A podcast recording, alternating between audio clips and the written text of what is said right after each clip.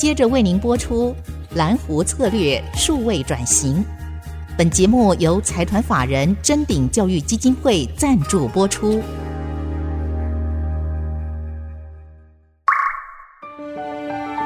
蓝湖策略数位转型，让主持人简真富与您提升决策品质与产业升级，掌握先机。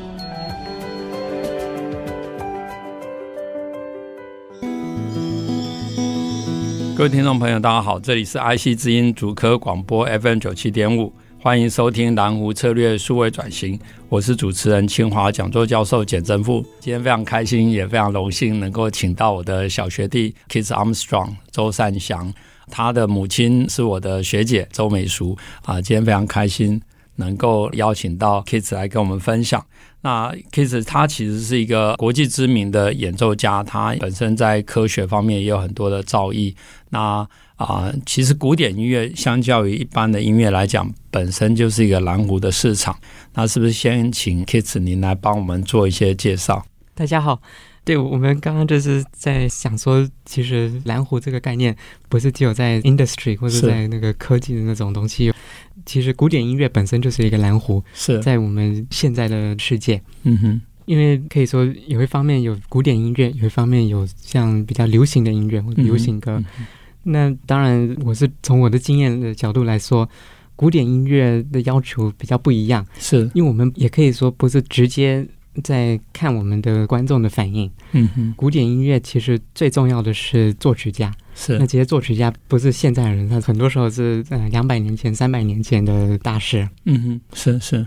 所以听众朋友有兴趣，真的可以好好去网络上搜寻一下啊，Keith Armstrong 或是周善祥的演奏的一些表演啊、访问啊，还有他的一些 study。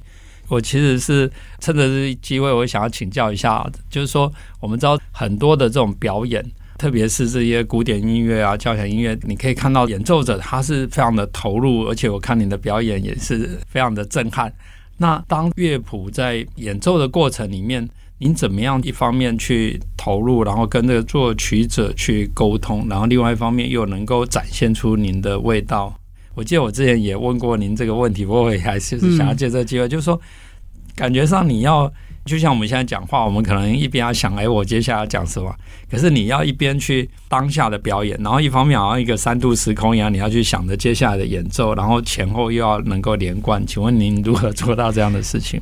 我是钢琴家，就是是弹西方古典音乐。是。那其实我觉得西方古典音乐是一个很特别的一个 field，嗯哼，是一个艺术。是。可是艺术作品其实已经存在了。是，那我们钢琴家在做的动作，可以说是一种诠释，呃，interpretation。是，那在很多艺术方面，譬如说画图，是有画家他创造了一个作品，那就做好了。是，那当然。要放在博物馆里面，这博物馆还要做一些功能，可能是要修一修，或是很重要的是那个灯光。是，可是这个灯光的的这个研究跟古典音乐诠释的研究，其实它的距离还差了很多。是，因为作曲家他写的东西，他是用这个乐谱来写。是，那可是从乐谱到真正人家可以听到、可以欣赏的音乐，它这个距离还可以说蛮大的。是，那这个距离里面有包括很多，就是。个人的情感，嗯嗯嗯，所以在表演古典音乐，有一方面是现场演出的想法，嗯，就是我我现在我跟我的观众有什么关系，有什么、嗯、有什么 atmosphere，什么气氛，嗯，嗯，那另外一方面是我是演出家，是，就是我跟作品跟我想象中的作曲家的个性，是，是，是，那当然这个对每一个人都非常不一样，是，那所以就是这两方面要要协调。而且这样的协调都在一个很短的时间内，然后去很多的维度的协调。因为你刚刚提到，比如说画家灯光，哎，我灯光调不好，我可以慢慢改啊；或者我画不好，我可以重新再把它做修饰。可是你在演奏的过程，一方面你这个音重一点、轻一点。然后就会对后面的整个连贯性就会影响，或者说跟观众的互动，就像您讲，您可能感受到这个氛围，或者你今天的心情，这些都有很大的一个变化的空间。只是说，当然我看到您的演奏，就是同一个曲目在不同的场合，它也有一些变化，可是它整个又是一个很好的一个 holistic 的一个 performance，所以我才这个觉得说这个里面一定有很多的维度，就好像那个那个什么 Man in Black 一样，你可能是那种有很多维度可以穿梭的人。对，在我们这个职业里面，很多时候都会说，其实弹钢琴或是在想音乐的时候，嗯、一个人会变三个人。是哦，一个人是真的是这样，所以我那个想法是、嗯、对。有一个就是过去的，一个是嗯现在，一个是未来的。是是是。那这样的 training。会不会对你在其他的领域产生改变？就是说，你可以把自己变成一个人当三个人，然后从三个不同的角度，这三个人的这种不同的角度同时存在这样的事情，除了应用在音乐以外，对其他的部分会有什么影响？比如对科学啊，对其他的部分？嗯，其实我最近有在思考这个问题。嗯，因为。我从小都是学科学，是。那其实可以说我那时候当音乐家不会是我的梦想，是。因为我就在不一样的世界长大的，是，所以我现在就很多时候就会问我自己，我为什么当音乐家？那我当音乐家是对我有什么影响？是，那其实我现在是在想说，有一个很重要的一点，可能就是因为我们做这个音乐，嗯，经过很多不同的技术，很多不同的想法，是。要达到的目的。其实不是一个可以看出来的目的，嗯哼，不是说音乐会给完的时候可以 evaluate 说这个是不是成功还是不成功，是是是。我们成功的概念是完全是自己要发现，自己要 invent。嗯，那我觉得这个对我整个生活的影响蛮大的。就说我在做事情的时候，我不是直接看他的那个成功率，是我是想说这个事情是不是。我真的本身想要做的，嗯哼，每一次要做一件事，只是一个方式了解自己。是听众朋友可能不见得对 Kiss 周三祥的 background 有很多了解啊，不过大家上网可以搜寻一下。那我这边也稍微帮大家补充一下，Kiss 他其实从从小到大，他就是同时兼修这个科学跟音乐，甚至他刚刚讲一开始也没有想要当音乐家，不过他现在就是国际知名的这个钢琴研究家。然后他其实除了在这个伦敦大学的皇家音乐学院毕业以外，他其实也是法国索邦大学的纯数的硕士的学位哈。我们知道法国其实在数学方面，特别纯数是国际知名的。然后他又是纯数哈，我们啊让我这个非常敬佩。最重要的是，我几次跟 Keith 在对谈，我都觉得说。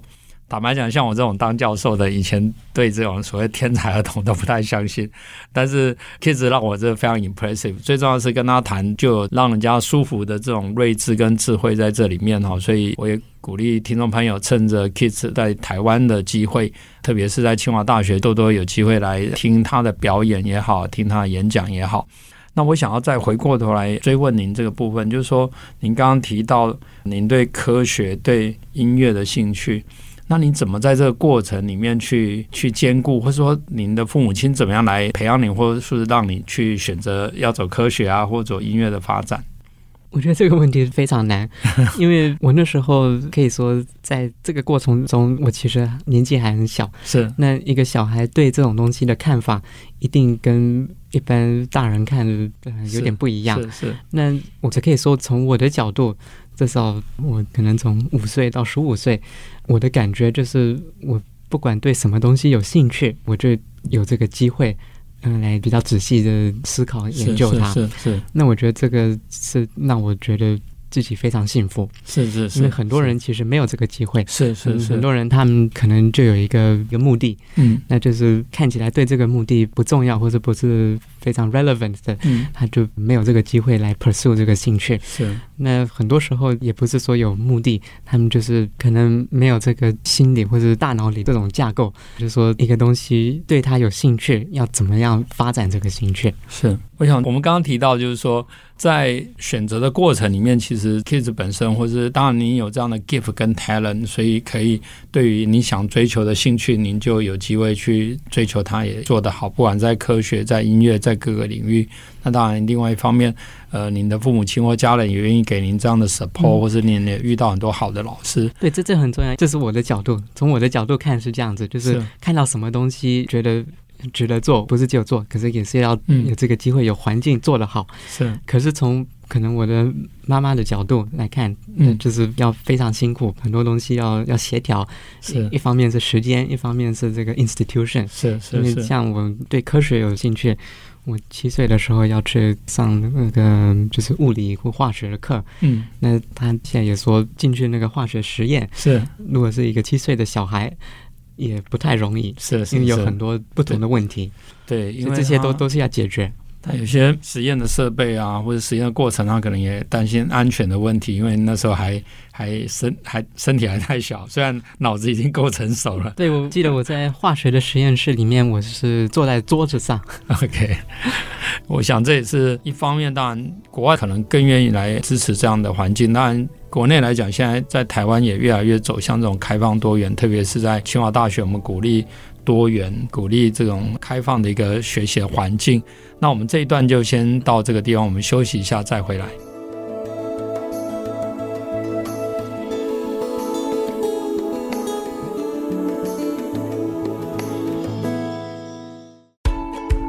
欢迎回到蓝湖策略数位转型，我是主持人简正夫。下半段节目开始之前，也跟大家做个说明：本期的节目已经同步上线到 IC 之音的官网。也在各大平台的 Podcast，欢迎大家上网搜寻蓝湖策略数位转型。记得在 Apple Podcast 上面给我们节目五星好评，也欢迎在下面留言，提供您宝贵的建议跟鼓励，这些都是我们成长的动力。那欢迎再回到今天的主题，能够访问到 Keith Armstrong 周善祥。您刚刚也提到，就是说。您七岁就在做化学实验，那我刚好知道您的母亲就是我们清华的杰出校友哈，化学七七级的周美淑 May Armstrong。您在这些对于学科的兴趣，当然后来您因为疫情回到台湾，据我所知，您也在清华念电机方面的博士，特别是 AI 跟音乐的结合，可不可以就这个部分也跟听众朋友分享一下？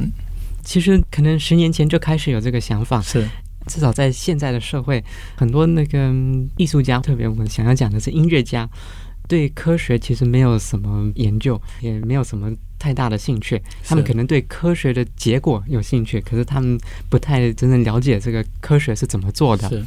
那从另外一个角度看，因为我们刚刚也说，古典音乐像一个蓝湖嘛，是就是不是一个蓝海，是不是大家都觉得它可以接触到的？嗯，所以其实我在读科学的时候，很多同学他们也不懂这个古典音乐是什么，是是，是。那我就想，嗯、呃，问我自己，怎么样解释古典音乐是什么？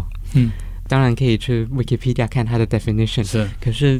其实，在古典音乐里头的很多想法，没有在这个 definition 会写出来。是，我觉得对科学家这是一个很难了解的。是，因为科学就是说，我们要看现在的世界，observation 跟 model 是。是，是，是。那可是音乐就没有这样子，或是或者古典音乐没有这样，可能现代流行音乐比较会。是，就说要做刚好现在是流行，刚好可以接受的，嗯、所以。有这个 observation and empiricism，可是古典音乐是非常奇怪的东西。从这个角度来看，为什么我们拿一些作品，他们是四百年前的时候是 relevant，嗯，那我们把它用很丰富、很复杂的诠释方式，是来给它变成一个我们觉得今天是 relevant 的东西？为什么要做这样子？那第一问题是为什么？第二个问题是如何做？是我们在音乐里头，其实每个艺术可能都是这样，我们有我们自己的语言。嗯，那我有读过数学，所以我觉得不管什么语言，最好是把它翻译成数学。对，因为数学是永远不变，但是优点是它是 precise and concise。是，所以我也是有这个想法，想要用这个 precise and concise 的方式来解释音乐，来解释我对于古典音乐的看法。这可能是十年前嘛？是。那我那时候十八、十九岁，就没有这个机会，也没有这时间来继续往这个方向想。嗯哼。我觉得现在，因为我已经可以说，在这个古典音乐的 industry 已经做了超过二十年了。所以我 I'm looking for something new。我我在想说，怎么样可能是一个数学家的想法，就是有有看到一个东西，觉得这个东西很有趣，那要 generalize。要退一步看，这个架构是更大的，可以包括它，可以解释它。而且您刚刚讲 precise and concise，数学家常常讲说用漂亮来形容哈，嗯、所以我觉得音乐也是一样，音乐也是一种美。然后您又刚好兼修了这两个，其实都是非常困难的领域，然后有机会把它做一个互相的一个对应或是扩充。我相信，不管对古典音乐本身，对数学或者科学本身，我相信都会有一些。可以创新的机会。那您啊、呃，当然也因为疫情的关系，台湾有机会留住您，但是现在疫情慢慢解封，您可能之后也会到世界各地去做表演啊等等。那我是有两个问题，一个是说，如果以您这样的研究，特别是有机会在台湾继续的话，您觉得？不管从学校也好，从社会来讲，您需要什么样的资源来做协助，可以让这样的理想更容易完成？当然，您本身可能一开始不是想着要什么资源，你只是想要兴趣，或是觉得这是一个美，你想要去追寻。但是，我想说，从一个学校的观点，或者从台湾的社会的观点来来请教您，你觉得有什么方式可能可以对您推动这件事情更有帮助？我觉得，因为我的主题是 AI 跟音乐，是那。